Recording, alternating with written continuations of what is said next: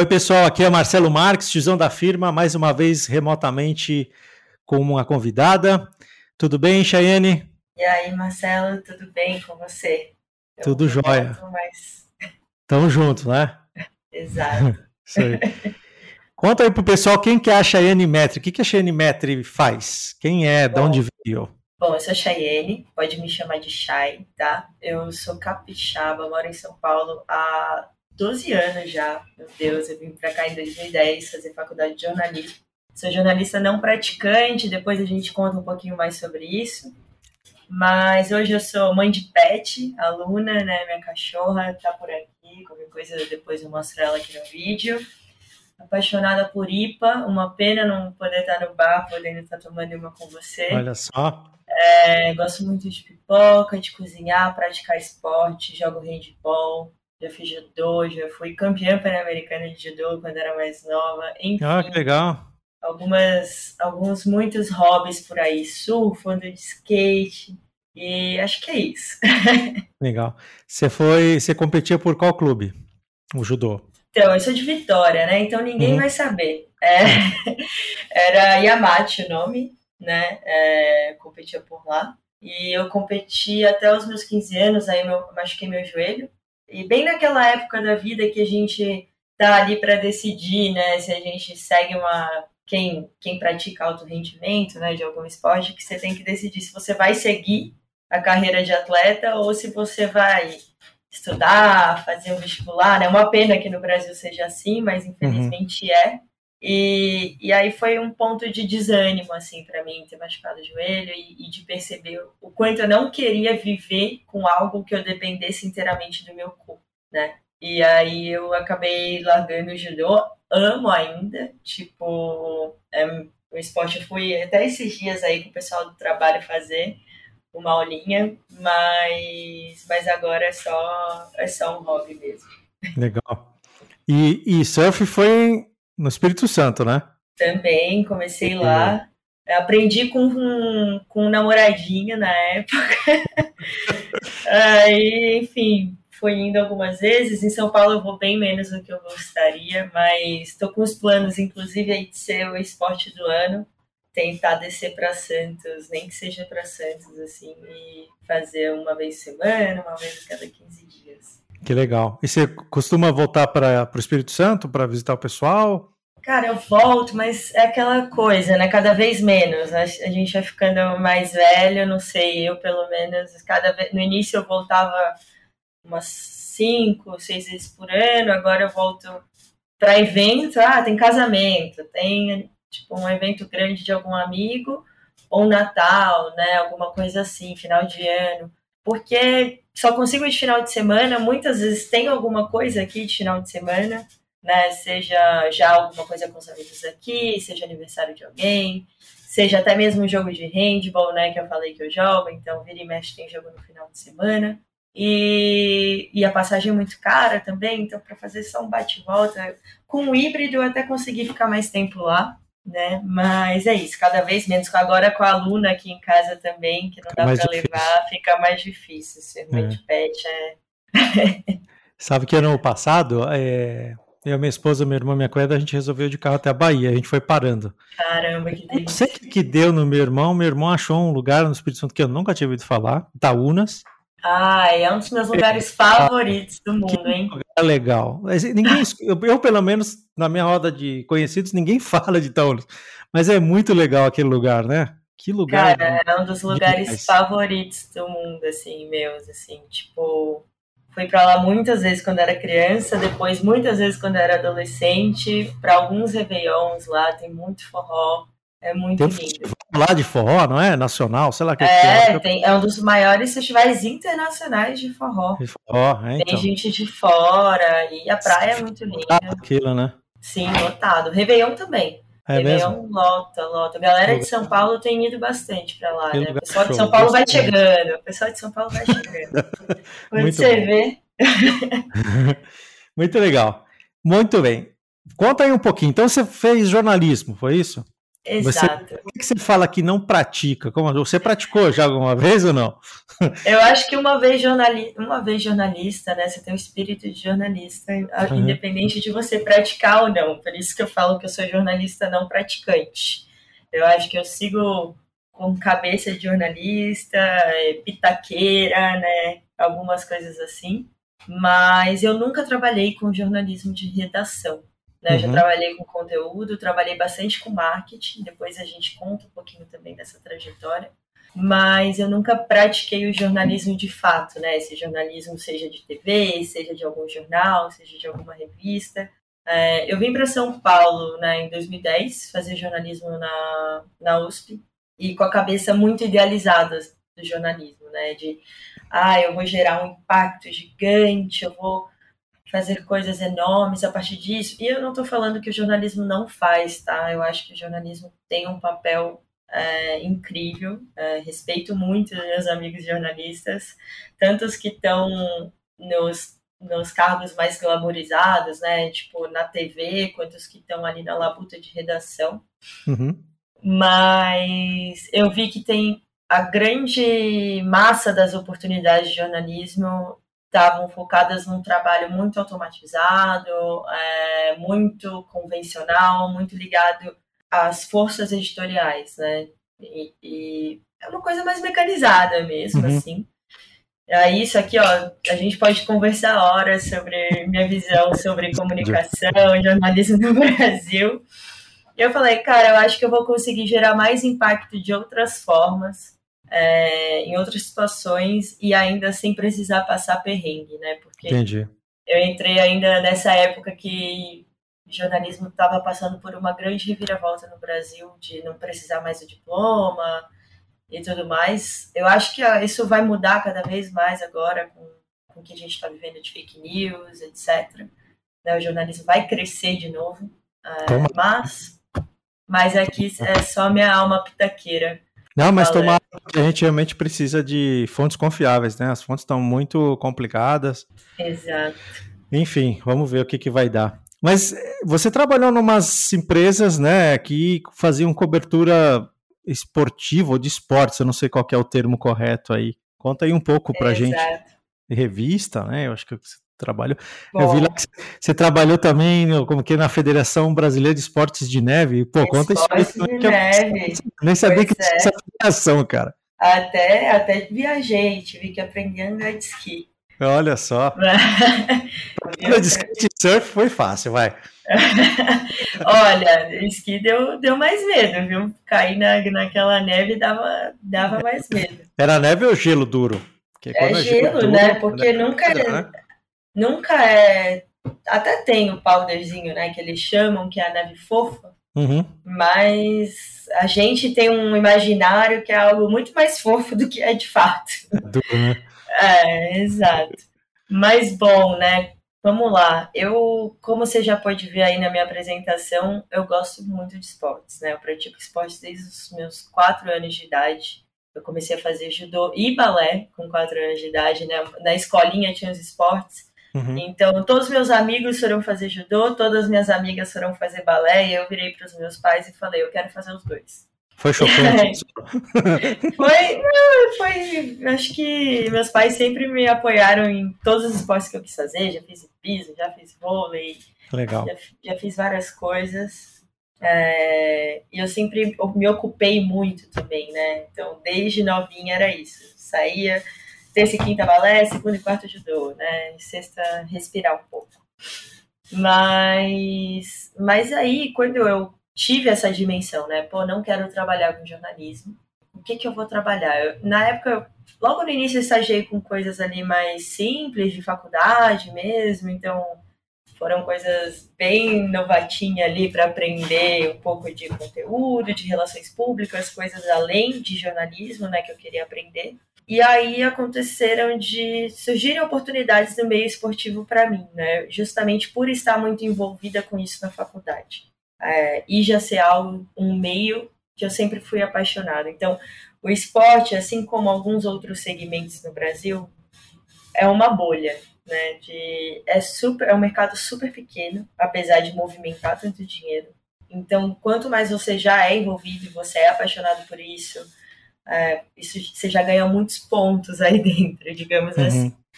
E aí eu tava. Primeiro eu estagiava num, num negócio de esporte universitário do Felipe Collins, que hoje é meu atual chefe na Future Dojo, esse ano da Future Dojo. Olha só que o mundo deu reviravoltas.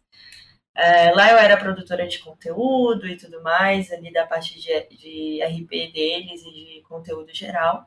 Mas aí surgiu a oportunidade numa agência que, que hoje já não existe mais. Ela, na real, ela fundiu com uma outra agência que ainda existe, mas uma oportunidade para tocar a operação de um esporte, de um campeonato universitário tá? Que eles iam fazer patrocinado pelo Banco do Brasil. E como eu era uma das principais representantes do esporte universitário na época, né? Eu era presidente do grupo das 20 maiores atléticas universitárias, eu tinha ali os meus 20 aninhos.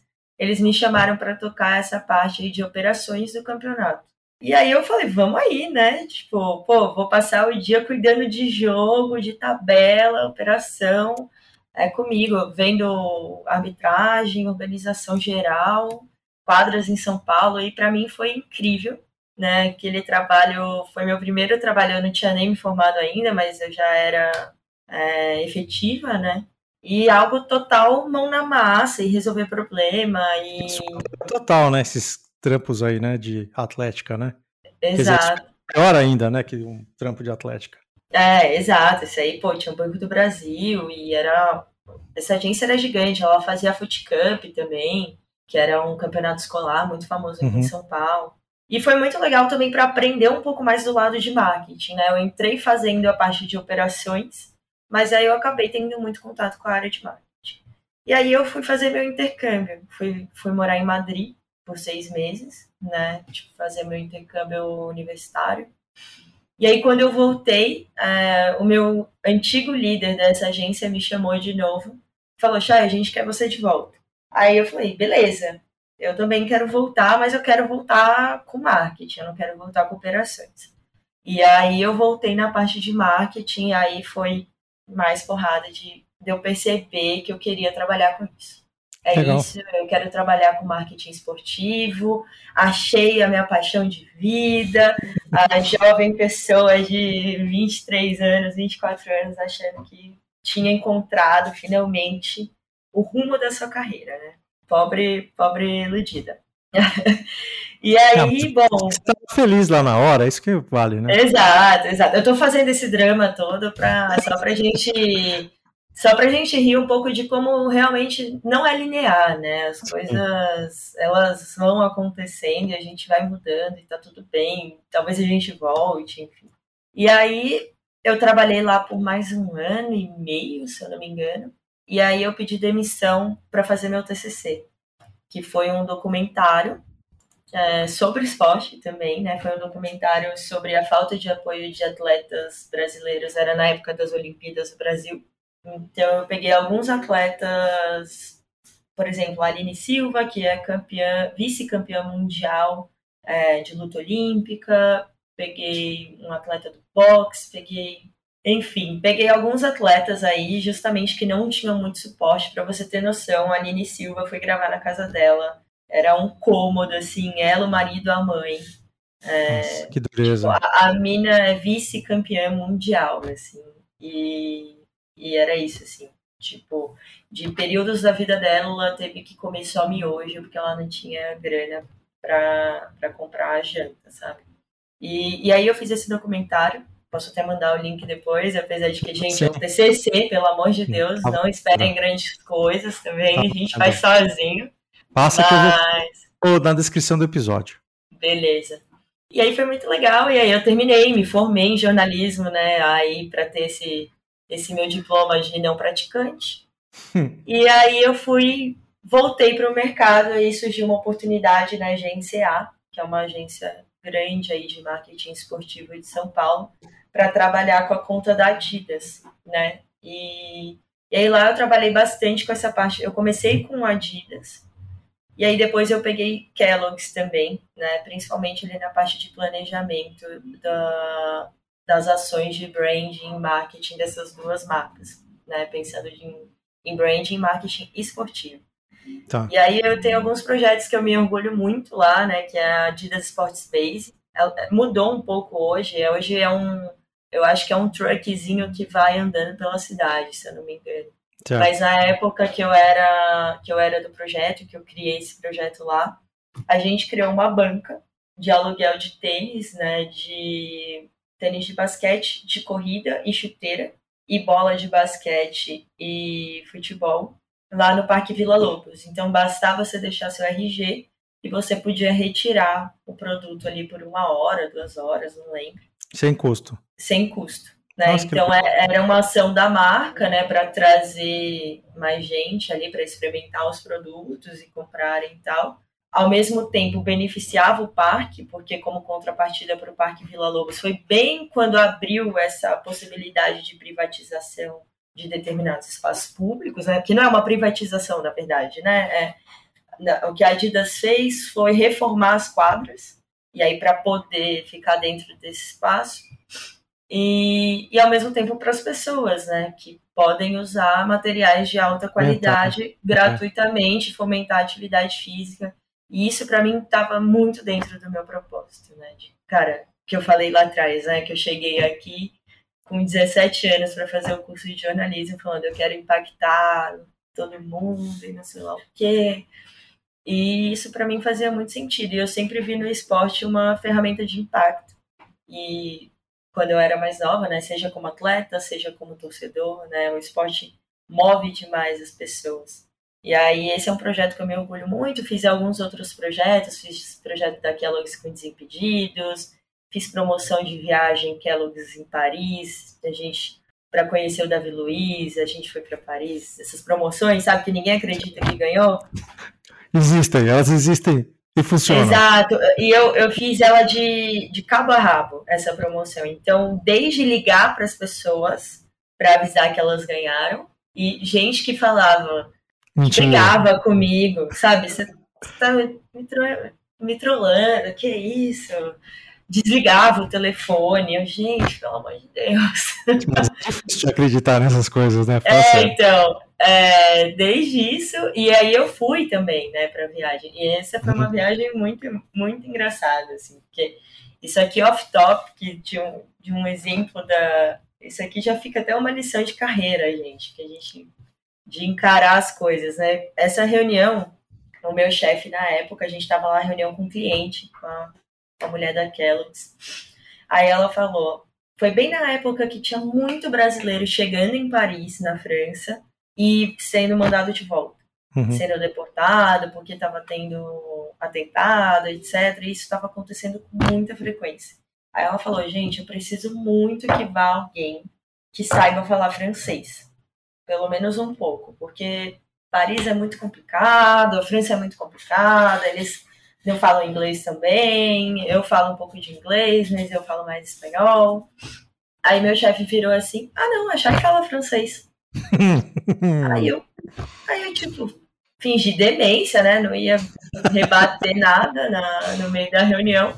Aí eu saí da reunião e falei: peixe. É, é peixe o apelido dele. Estou expondo ele aqui, mas ele é maravilhoso, gente. É peixe.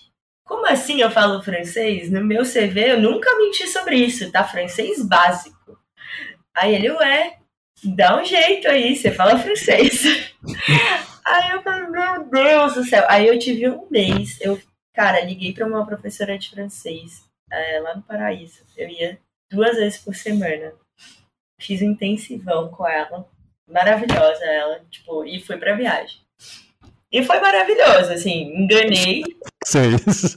Exato, enganei o francês. Começava no francês, depois já ia para o inglês.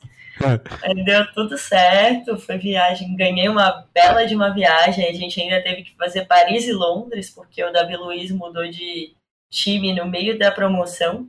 Ele estava no PSG, foi para o Chelsea. Então, foi 10-10, foi um, um, uma ótima conquista. Profissional. E aí, depois disso, né, em paralelo a isso, na verdade, Marcelo, eu, em 2014, eu, enfim, tô meio perdida aqui, mas antes de me formar, como eu falei, eu sempre fui muito envolvida com esporte universitário. Uhum. E aí eu e uns amigos, a gente percebeu que o esporte universitário juntava muita gente, né, semanalmente, final de semana, os jogos né, dos feriados movimentam, movimenta muito dinheiro. A gente falou, cara, não tem nada para cobrir isso, né? Cobrir jornalisticamente isso. E aí a gente criou um site na época, né? Pra você ver como era 2014. Hoje a gente não criaria um site, a gente faria provavelmente um TikTok disso, Instagram, uhum. sei lá. E aí a gente criou um site, a gente postava né, conteúdos sobre a vida universitária, sobre os jogos, para os atletas, para as atléticas, né, coisas de serviço também que pudessem ajudar. Tirava foto dos jogos, então, e aí virou um negócio né, ele foi crescendo. Foi um negócio que foi crescendo, a gente começou a gerar caixa de fato, e eu cuidava desse negócio. Você conseguiu é. patrocínio? Conseguiu patrocínio? A gente foi conseguindo fechar parcerias e algumas com grana, né? Legal. E aí, em um momento da minha vida, eu virei, cara, eu trabalho com isso, né? Com marketing, fazer dinheiro a partir do esporte, e eu não tô fazendo dinheiro a partir, tipo, a partir do negócio que eu tenho. E aí eu pedi demissão da agência que eu estava, justamente para tentar fazer isso rodar. Né? Pô, então vamos aí, vamos fazer rodar, porque as oportunidades estão surgindo. Eu tinha uma grana aí que eu tinha conseguido juntar, tinha alguns privilégios também familiares, né, para conseguir abrir mão do emprego na época. E aí eu me dediquei um ano inteiramente a esse meu negócio com o meu sócio na época e renderam várias coisas, assim, a gente conseguiu parceria com a Canu e com a Cultura, parceria paga, tá? Tô falando parceria, tá. mas projetos comerciais com a Canu e com a Cultura Inglesa, uh, enfim, com marcas legais, assim, que entraram. E, ao mesmo tempo, era muito legal de ver que a gente cuidava do desenvolvimento dos alunos universitários, porque o esquema, para ser rentável, como a gente fazia? A gente não conseguia contratar a galera CLT. Então, a gente pegava é, pessoas em início de graduação e, como contrapartida, a gente dava uma formação em determinada coisas para ela.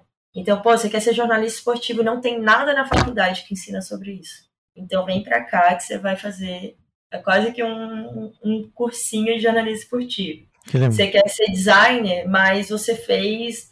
Eu tenho uma amiga, por exemplo, ela fez gestão ambiental, mas ela não queria trabalhar com gestão ambiental. E ela sempre amou design. E eu falei, vem pra cá. Eu te ensino, eu sei pitacar em design, sempre trabalhei com designers, e aí a gente vai. E hoje ela trabalha como designer, né? Uma outra que era arquiteta, mesma coisa. Então, era uma escola, assim, fotógrafos, né? A galera entrava o pessoal ia aprendendo na marra, na raça. Exato, exato. E aí, é, óbvio, isso. quando entrava grana, a gente hum. entrava projeto pago, a gente pagava, né? Não é que a gente ficava ali Sim. só lucrando na, na mão de obra alheia. E aí isso durou até o, é, por um ano, né? Até o final aí de 2017, início de 2018. O meu sócio saiu eu continuei aí tocando, só que eu não estava conseguindo mais me tocar, né? é, financeiramente. Então eu entrei de novo em, em outro trabalho, em outra agência, que é a Norte Marketing Esportivo, também uma grande agência de marketing esportivo no Brasil, responsável aí por fazer várias corridas de rua famosa, tipo a Circuito das Estações, essas night run, né, de cross, a bravos de, de crossfit. Então, bastante esporte amador, assim. Entrei lá também com planejamento, que sempre foi a, a parte aí que eu me dei melhor, gosto mais. E, e lá foi uma experiência bem agência é, e bem ao mesmo tempo, né, com, com o meu negócio pessoal. Então, eu fiquei bem como é que eu posso dizer, sobrecarregada. Você estava tocando o site ao mesmo tempo? Ao mesmo tempo. Continuava tocando. tocando o meu, é, o meu trabalho pago, né? O meu trabalho ali. É, não era nem CLT, eu ia falar CLT, mas era PJ, né? A agência, uhum. maioria PJ. E o, o meu negócio próprio. Então, cara, eu tava assim, prestes ao burnout ali, e ao mesmo tempo fazendo a minha segunda graduação de administração que eu não contei ainda. Duas graduações, velho. exato.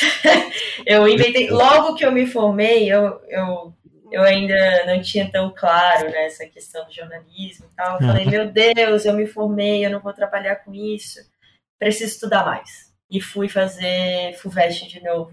Nossa. Aí passei em ADM. Quando eu vi, eu passei, eu falei, ai, não acredito. E aí eu passei paciência e comecei a fazer, né? E aí, enfim, e aí eu cheguei ali prestes a um burnout, assim, e aí eu tava prestes a pedir demissão da agência, mesmo sem ter um emprego à vista, né? É, ia ficar com frila, tentar me organizar financeiramente, só com frila e com o meu negócio próprio. Só que aí surgiu uma vaga nessa confederação, que você brincou comigo lá no início do podcast. Que, é a Confederação Brasileira de Desporto na Neve. Mas você pode dar risada, que eu sei, eu também dou mas é uma das confederações mais sérias e éticas do Brasil. Diga-se de passagem, ela está aí no top 3 é, das confederações com melhores gestão, assim. É, do... Eu falo que conheço porque esporte de neve não é uma coisa tão, fam... tão popular, talvez até pela condição é, geográfica que a gente tenha, né? A gente sabe que tem alguns, a gente até agora eu gosto de acompanhar, né, na TV, a Olimpíada, Teve pelo Olimpíadas menos. de inverno aí, né? Parece um brasileiro lá meio perdido, né? Então é até legal de ver que é brasileiro, né? A gente sabe que não é uma coisa fácil, não é para muitos, né? Na verdade é para poucos. Mas eu realmente não sabia que tinha uma. Bom, tem que ter uma federação para você participar, né? Mas é uma coisa que você não escuta, na verdade, né? Então, total, total. Você fica, mano, de onde isso existe, né? E eu só sabia que existia, na real, justamente por essa minha relação tão íntima com o esporte. Eu já tinha, eu conheci algumas pessoas que já tinham trabalhado lá, né, e justamente me falado bem, porque eu sempre tive um pouco, acho que todos nós, né, temos uma visão um pouco, eu ia falar enviesada, mas não acho nem que seja enviesada, porque a maioria das confederações são mal geridas, né, então a gente fica com essa visão, assim, ah, será que eu vou trabalhar no lugar, né, assim e tal, mas eu tinha, eu conhecia pessoas que já tinham passado por lá, e elogiaram muito né, a gestão, porque a gestão lá é totalmente separada da parte política. Então ela é independente, ela é autônoma, né? O que, assim como a do rugby também é. Então isso é, torna tudo mais é, fácil, né? ético, né? transparente, uhum. etc. E aí eu me candidatei para a vaga né, de, de comunicação e marketing da confederação e passei.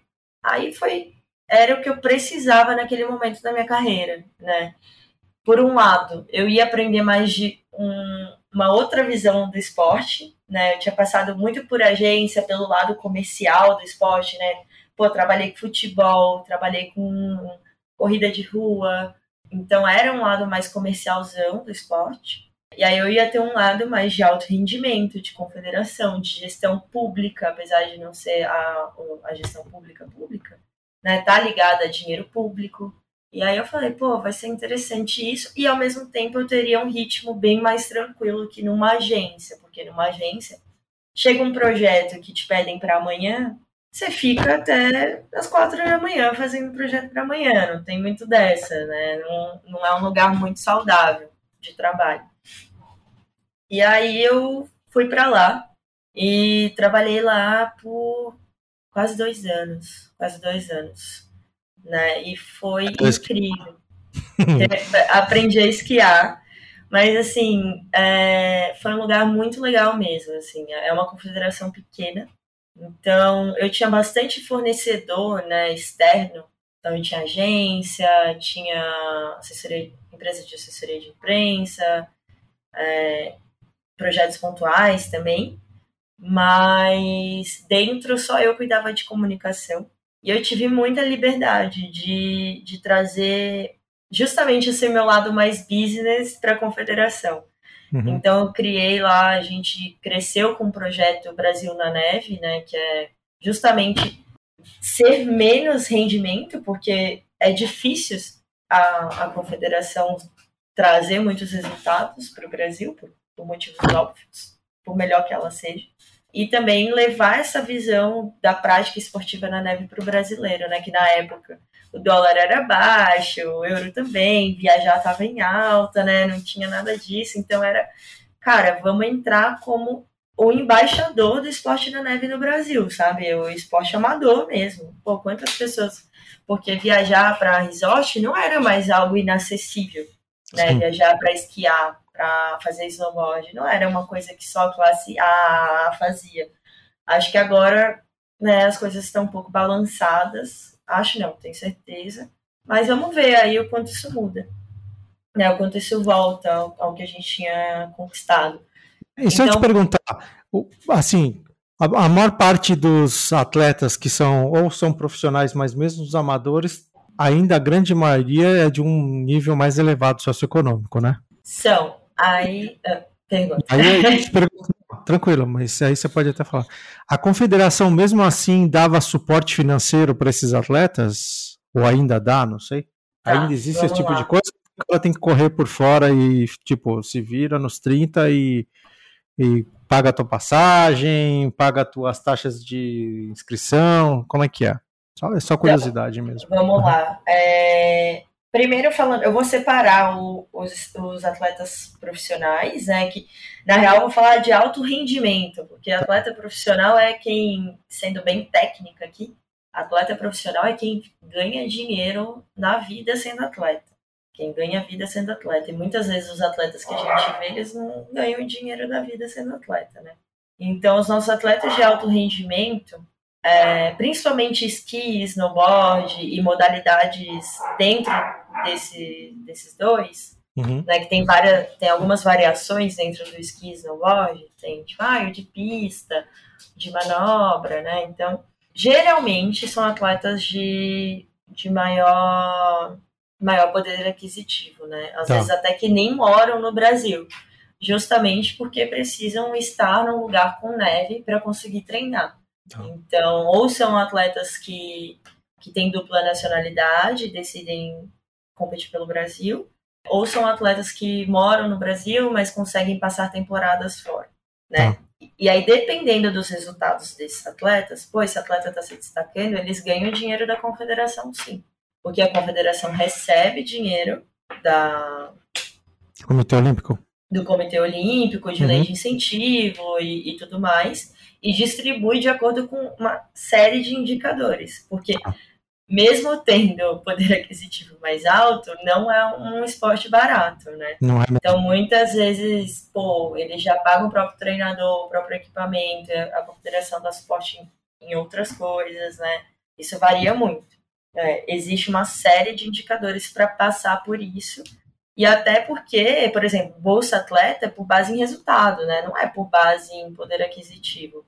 Vocês estão vendo aí toda a discussão do PA, por exemplo, né? Que, do BBB. Tipo, o cara ganhou, ele tem que pegar o Bolsa Atleta, independente se ele vai fazer dinheiro ou não. Aí se ele vai doar ou não, né? São outros 500. É, mas, voltando ainda para os nossos atletas de neve de alto rendimento.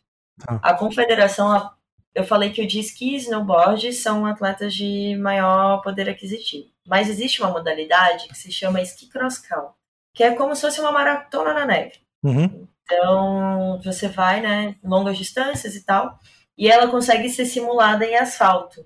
É, muitos países treinam, inclusive, durante o verão deles, essa modalidade no asfalto. É, a Espanha treina bastante. É, eles simulam eles pegam um esqui, põem rodinha embaixo, aí fazem esqui com rodinhas, que a gente chama de roller ski. Eu já vi isso, mas achei que fosse um outro esporte, cara. Eu não sabia é. que era para simular. Eu já Se vi isso. chama roller ski. É, a Rússia usa bastante, né? A gente falar aqui da Rússia, mas enfim, também abre outra janela.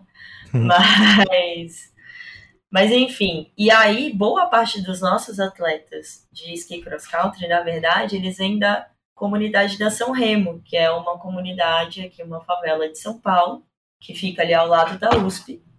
E existe um projeto social que se chama Esquina Rua, né, criado pelo, por um atleta olímpico, né, que competiu, o Leandro Ribella. Ele criou essa, esse projeto que é super apoiado, tem várias parcerias com a confederação.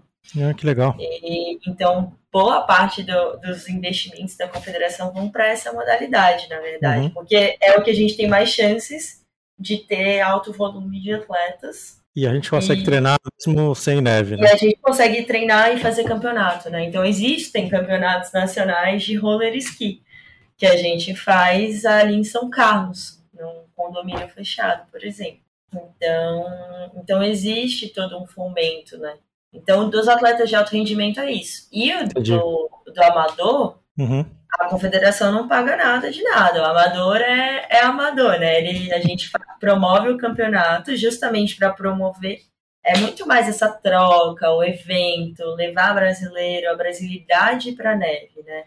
Então, quando quando eu estava na confederação, né, a gente fez o campeonato brasileiro de esqui e snowboard lá em Corral, é, acontece todo ano lá, e eu fechei uma parceria também com o Clube Med é, de Alto de Ruiz, que aí no, na hora começou a pandemia, a gente não fez, eu, aí eu saí da confederação, mas rolou esse ano. Que bom. É, no início do ano eu fiquei sabendo aí, vi as fotos e parece ter sido incrível. Assim. Que legal. Ficou felizona de ver teu projeto lá. Exato, exato. Bom. bom. e aí? Aí você, e o teu site estava rolando ainda, né? Aí meu site estava rolando, rolando, tudo paralelo, não, como você viu, é, é fogo no parquinho o tempo inteiro. é, nisso eu estava com outro sócio também. É, só que aí chegou um momento aí no início de 2020, antes da pandemia, é, antes de começar tudo isso, que eu comecei a ficar um pouco inquieta assim com as coisas e comecei a ver que eu que eu queria virou uma chavinha da minha carreira e que eu queria sair da confederação e que eu não queria mais que que tinha dado para mim a questão do, do site, né, da, da empresa, porque era, já nem era mais só um site, tá? Virou um negócio, um produto digital. Se eu, se eu for falar que o meu pitch uhum. de vendas era um produto digital, de vida universitária, etc, etc, um hub, enfim.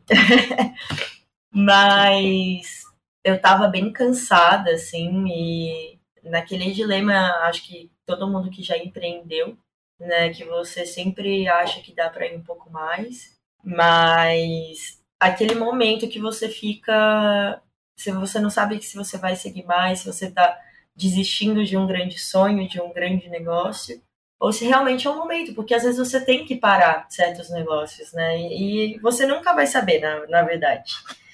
É, mas é. eu realmente estava. Pode falar. Não, eu ia te falar. É um momento muito difícil, né? Porque você quer, fala assim, não, eu preciso fazer dar certo, preciso dar certo, preciso fazer dar certo, porque a gente sempre quer dar certo, não quer que dê errado, né? Exato. É difícil admitir, putz, eu errei, ou eu não aguento mais, ou já deu para mim. Não é uma Exato. decisão fácil, né? Não é uma decisão que você fala assim, ah, hoje eu acordei e falou, já deu. Putz, você pensa, pensa, pensa, pensa, pensa. E aí fica, eu não sei se você teve esse momento frustração, tipo, falhei porque não consegui, falhei porque não deu certo, sei lá.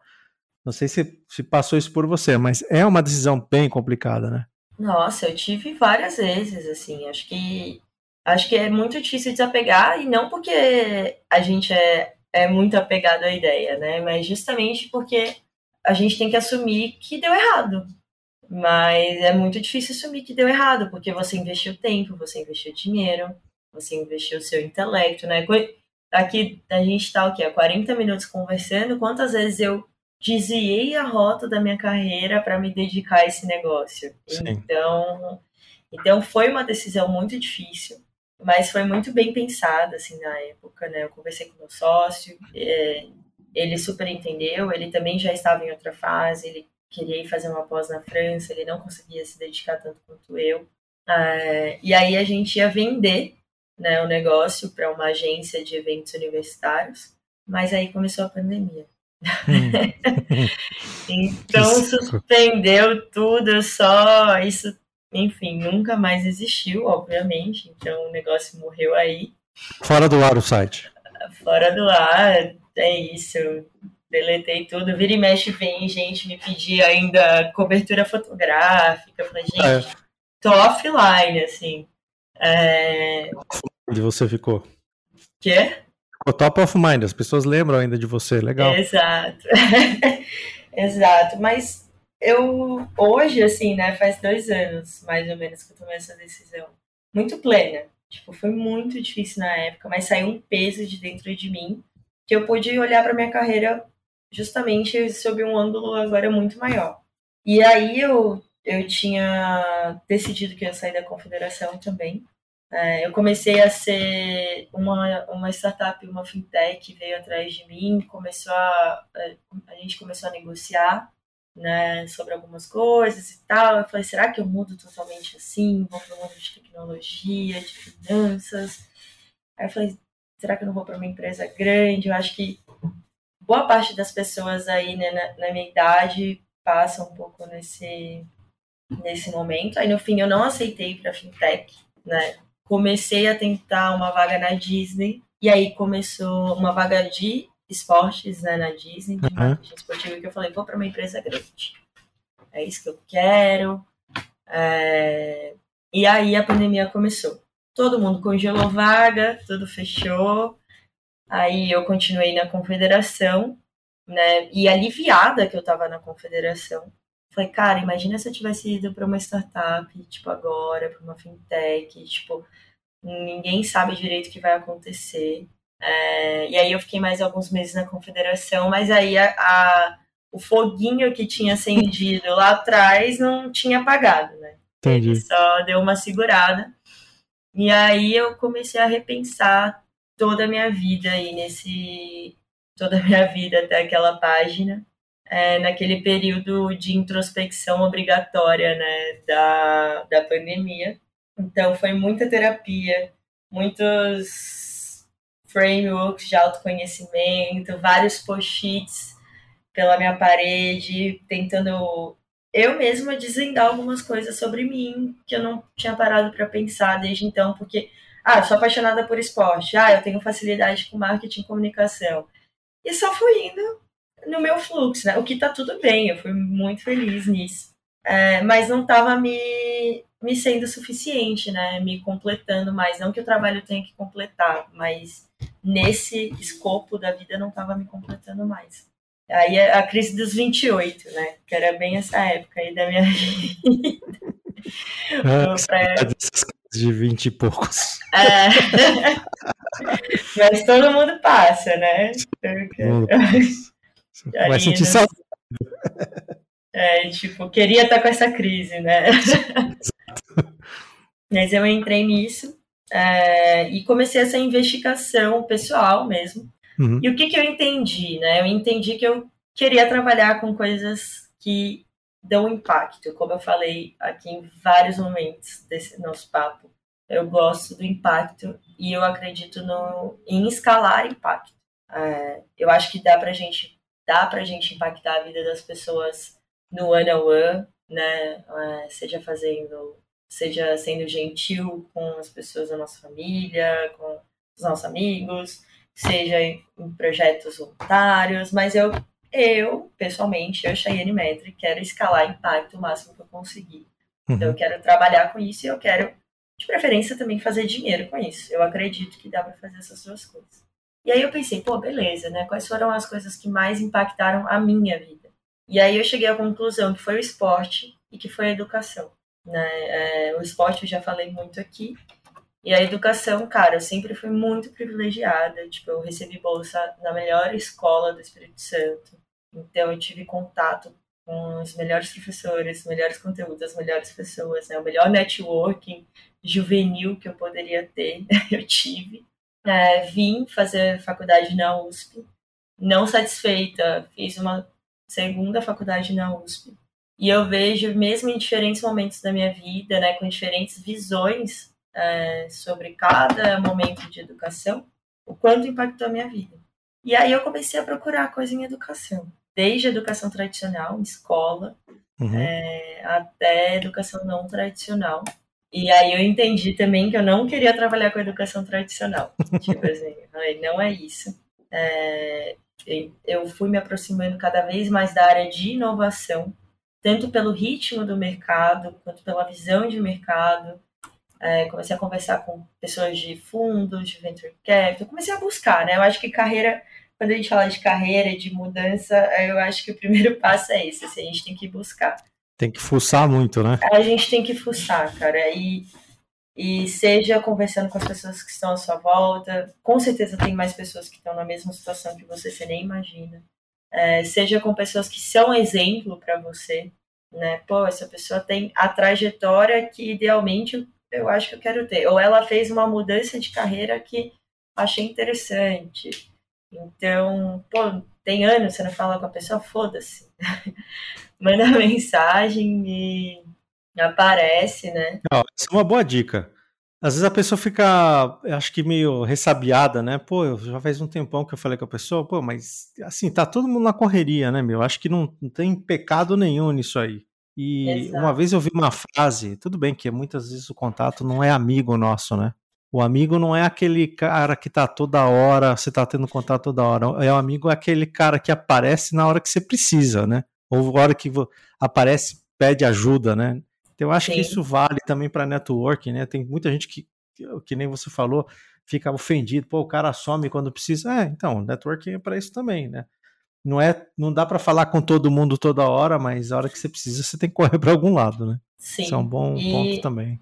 E muitas pessoas, às vezes que você nem conhece, que você nem imagina, vão topar falar com você. E eu acho que se você tá aberto, né, eu vi o quanto isso foi importante para mim naquele ano. Uh, eu estava aberta a trocar, a passar o que eu já tinha aprendido, então eu conversava com founders de startup e ajudava nas coisas de marketing, de comunicação, de que eles precisavam, né? uhum. né? Dava a minha consultoria ali e ao mesmo tempo eles me, me davam outros contatos, outras pessoas, me davam outras dicas que eu não teria acesso. Então, eu acho que o networking vem muito disso, né? E da cara também. Eu, eu assim, pode não parecer, porque eu treinei, né? Tipo, mudei muito aí ao longo dos anos de, de tentar esconder isso, mas eu sou super tímida, assim, cara. Não, não gosto, não parece, eu sei, eu sei, já recebi esse feedback, mas eu sou, fico.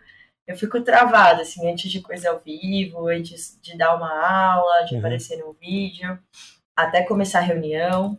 Mas é isso, assim, você tem que se pôr, né? Que aí. Oxé, deixa eu contar aqui meu caso, então. Eu Conta. fui na cara dura, ué. Eu fui na cara dura. Verdade. Tô no LinkedIn falei, está afim de gravar um podcast? Você topou? Não, você topou, isso foi legal. Mas é meu caso, na cara dura. E vou te contar, quando eu comecei a gravar podcast lá em, sei lá, quando eu fiz o trailer, ou a chamada, nem lembro o que eu fiz, o trailer. Acho que eu gravei umas 50 vezes o trailer falei, isso aqui tá uma merda, vai isso aqui mesmo. Cara, eu não achava bom. Apertei o botão de rec, ficava com vergonha. Falei, meu, isso é muito louco. Mas aqui, de novo, legal pela sua abertura também. Ainda bem que você continua fazendo isso, porque eu também fui na cara dura de chamar para gravar. Legal. E foi bem legal, valeu. É assim que sai, né? Você ainda tem essas gravações do primeiro podcast? É, tô até com medo de ver. Você tem que fazer, faz um episódio especial. As besteiras que o tiozão fez. Exato, exato. De vez em quando eu escuto algumas. E aí eu sinto a voz trêmula de tão nervoso que eu tava, cara. Mas tá valendo. Vai lá, vamos falar de você. é só isso, é isso. Não, mas é isso, acho que esse é um exemplo de, de resultado aí, né? Justamente Sim. de dar a cara a tapa. E para mim foi muito disso também. É eu entrei em contato com o Felipe Collins, que eu falei foi um dos meus primeiros chefes, e é o meu atual chefe. Ele é um dos sócios da ACE. E aí, na verdade, o meu primeiro papo com ele foi para conversar sobre inovação. Né? Ele também tinha saído dessa área de esportes e foi trabalhar com inovação, né? alguém que eu sempre admirei aí a carreira, a trajetória. E foi um papo super bom. E aí, tipo, acabou aí. E aí, depois de um tempo, eu vi uma vaga é, justamente da ACE com a Exame, falando que era de educação e inovação. Nem sabia que era para trabalhar com ele. Aí eu falei, nossa, mas vai juntar as duas coisas que eu mais quero, né? Que eu mais estou procurando. E aí eu me inscrevi. E aí deu tudo certo. Cheguei na última entrevista, entrevista com o CEO. Quem era uhum. o CEO? Felipe. Eu falei, meu Deus, né? Quanto tempo. E, e aí, antes disso, até, né, antes da entrevista com o CEO, que é a, a entrevista que é muito mais de fit cultural, acho que é óbvio que ela é super importante, mas tem todo um processo seletivo antes. Rolou uma entrevista com, com a área de RH, né? Além de várias provas, case, uhum. enfim, mil coisas que os processos seletivos de hoje nos demandam. E aí ela virou para mim, ela já começou a entrevista assim: Cara, tem uma vaga aberta em growth marketing e uma em produto. e você tem toda a sua carreira em marketing. Por que, que você está se candidatando em produto? Aí eu dei, dei uma leve risada, assim, eu falei, cara, porque eu quero mudar, é, justamente. É, realmente, eu não tenho experiência formal com produto, eu não vou ser desonesta aqui, né, falar que eu é, já trabalhei com produto, eu já trabalhei com produto informalmente no meu negócio, mas eu tô com uma vontade de aprender gigante de mudar de áreas total. É, é isso que eu consigo te dizer aqui. E eu tenho uma facilidade para aprender e estou disposta a isso. Né? Então, acho que isso conta. Acho não, tenho certeza, porque hoje, quando eu entrevisto pessoas, é isso que conta para mim também. Não vou falar que competências não são importantes, tá, gente? Inclusive, eu vendo isso. É, mas eu acho que a vontade de você querer ter as competências e ir atrás delas e aprender elas que contam mais, assim, porque a gente está se transformando o tempo inteiro, o mercado está se transformando o tempo inteiro, e o que é importante hoje já não é tão importante amanhã, aí já vem uma competência diferente, aí amanhã já está trabalhando no metaverso, aí vem com outro papo. E no fim são nomes diferentes. Não, metaverso é uma coisa à parte, mas assim, várias competências são nomes diferentes para coisas antigas que estão sendo repaginadas, sim, a gente precisa repaginar junto o tempo inteiro. Metaverso também é repaginado. Não é. quero, quero estragar Metaverso. teu Você já ouviu falar do Second Life? Já, já. Ah, ah, metaverso é, é, é polêmico. Mas uh, só, só para o pessoal entender, o que, que é a ACE, qual, qual, é o negócio da ACE? Você falou que a empresa que você está agora, que a gente já vai falar, que é a Filter Dojo, né? É o um negócio da ACE com a Exame, certo? A revista Isso. Exame, né? Isso. Que é uma revista voltada para negócios. Mas fala aí para o pessoal o que, que é a ACE. Boa. A ACE, ela é uma criadora e aceleradora de negócios. Uhum. Então, basicamente, ela investe em negócios iniciantes, né? ela funciona como um fundo de, de venture capital e também como venture builder, que é basicamente criação de novos negócios, com dinheiro ou não. E ela também cria outros negócios é, dentro dela. Né? Eu sei que parece um pouco confuso, hum. mas, por exemplo, dentro da ACE existem várias BUs, que são as unidades de negócio. Então, tem a ACE Cortex, que é uma consultoria de inovação. Tá. Então, empresas grandes como Bayer, é, Votorantim, é, são clientes e fazem projetos com essa consultoria para inovarem, melhorarem seus processos, né, seus projetos, sendo mais aliadas da inovação juntando com startups e tudo mais. Tá legal. É, além disso, por exemplo, tem a Zebra, que é uma fintech de câmbio, por exemplo, que foi criada com outro negócio. E tem a Future Dojo, que é uma joint venture entre, entre a ACE e a Exame, como você falou. A Exame, uhum. há pouco tempo, foi adquirida pelo grupo BTG Pactual, uhum. né? E o BTG está tentando diversificar os canais da Exame, para além ali da revista, para além do site. E entre é, as atividades que estão sendo feitas, né, além de estar fazendo podcasts, cursos de investimentos, né, entrou essa parceria com a ACE, que o BTG é cliente da ACE, e aí justamente para criar essa escola de inovação e human skills, soft skills, power skills, como a gente quiser chamar mas basicamente as competências que a gente vê como tendência aí do mercado. O que, que a Filter Dojo faz de diferente? Ah, vamos entrar agora e falar de Filter Dojo um pouquinho. O que, que você acha que a Filter Dojo tem de diferente das outras empresas de treinamento? Boa, Porque uma das coisas acho... que eu acho legal, que a gente foi até estava te contando como eu cheguei até você, é, que me chamou a atenção, foi que a Filter Dojo focava muito no soft skills ou no human skills, que são coisas é, que estão cada vez mais difíceis de treinar e mais difíceis de identificar nas pessoas, né? Às vezes isso é que faz a diferença na hora de contratar uma pessoa ou outra. Claro, depende muito da empresa também, depende do, do contratante, mas enfim. Mas o que que a Filter Jojo tem de diferente com outras empresas de soft, outras escolas ou empresas de soft skills? Olha, eu tenho alguns pontos aqui, né? E acho que o primeiro deles é um feedback de uma aluna, não sou uhum. eu falando, é uma aspas que uma aluna mandou pra gente é, numa pesquisa de feedback, e ela mandou assim: vocês me dão vontade de aprender mais. Né? Então a gente acredita um pouco no hardcore, assim, a gente não quer ser esses cursos livres para a pessoa só ter um certificado.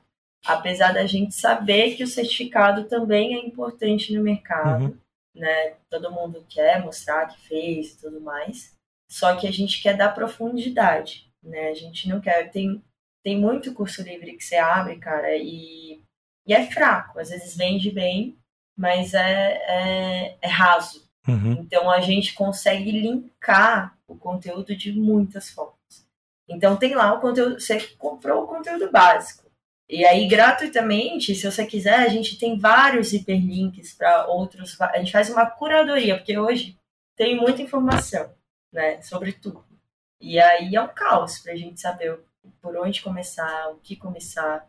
Então, o que a Future Dojo faz é fazer essa curadoria de informação, né? Transformar muito disso em conteúdo e, e dar essa, esse mais, esse plus, assim. Eu acho que esse é um feedback que a gente recebeu de uma aluna que, que é inclusive ali, né? Eu sou líder da área de produtos, justamente a área que cria os cursos. Todo mundo que entra na minha área, a primeira coisa que eu falo é isso.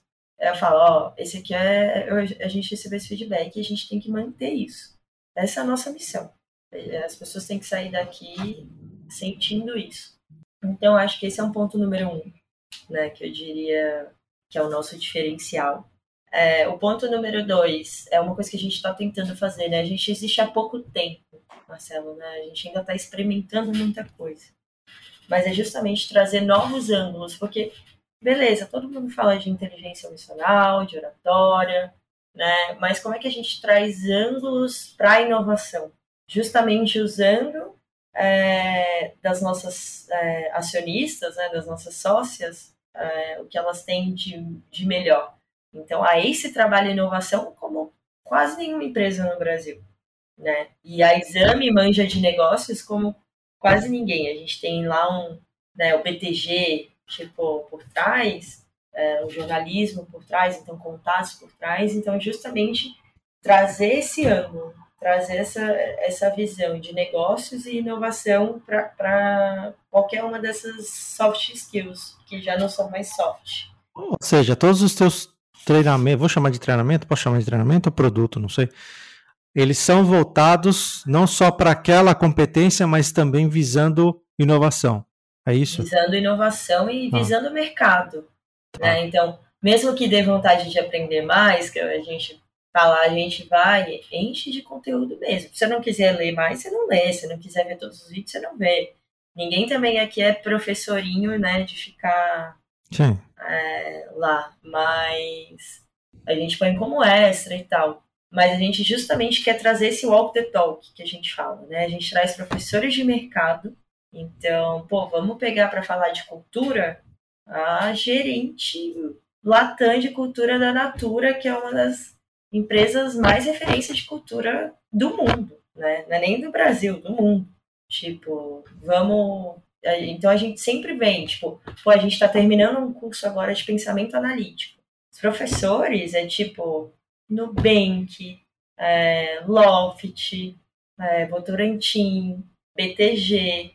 Então a gente pega diferentes empresas, traz para cá, né? De tipo, cara, o que, que você faz no seu dia a dia e traduz isso em aula.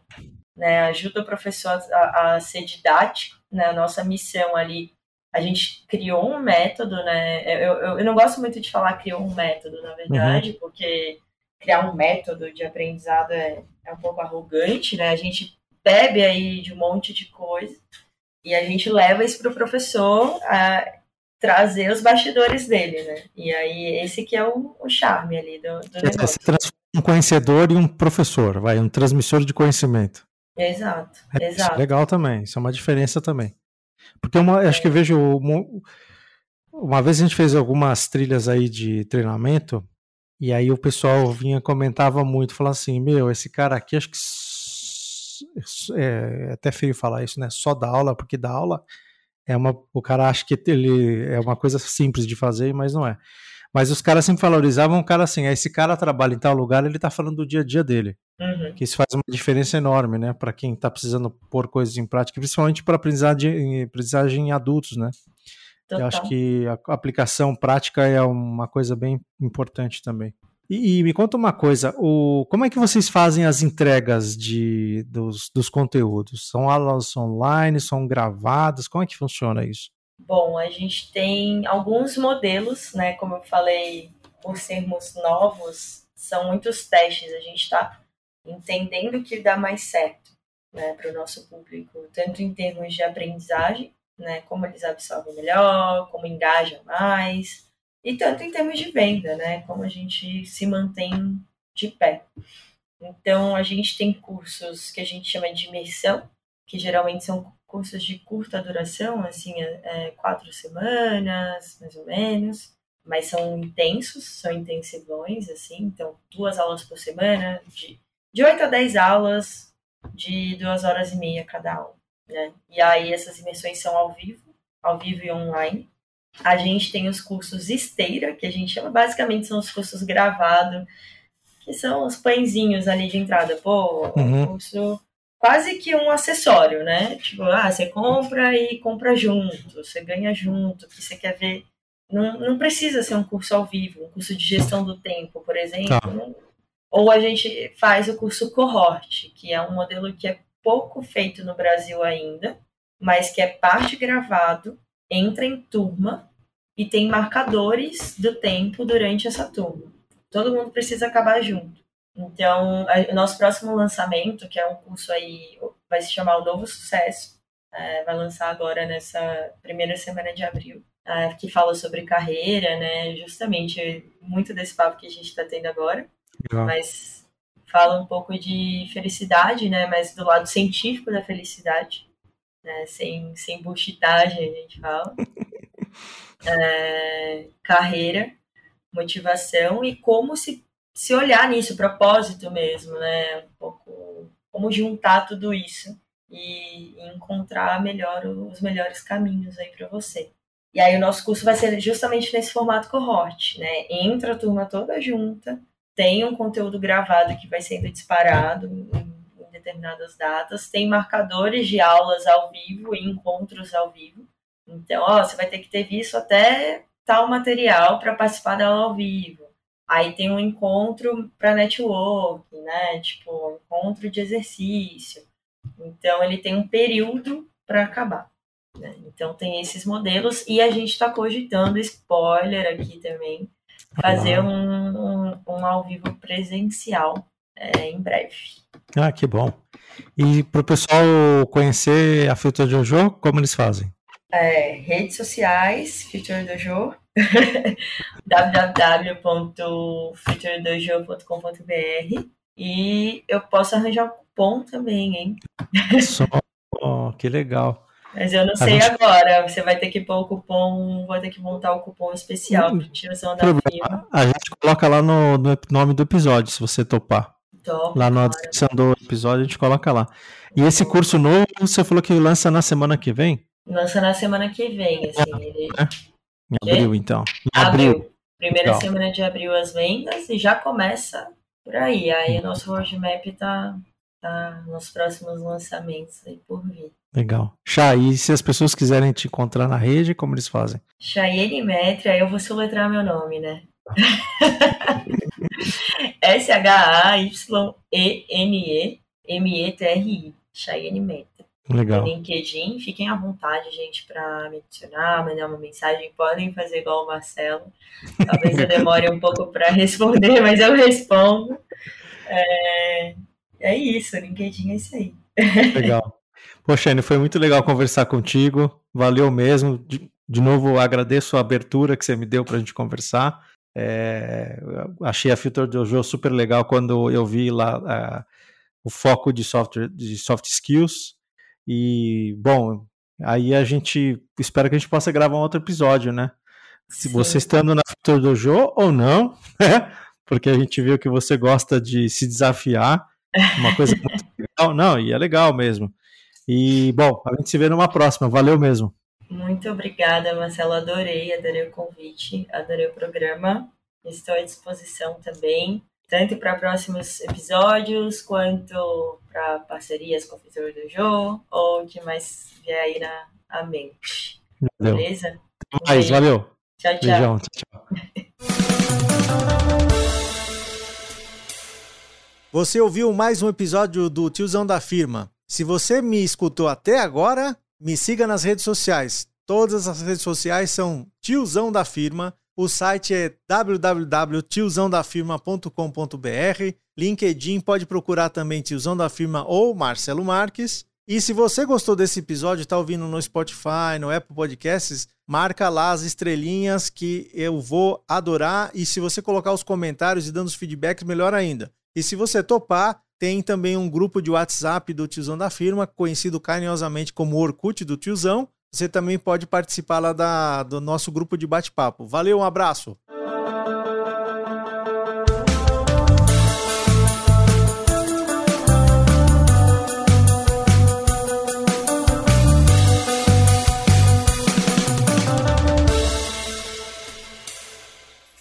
Uma produção, voz e conteúdo.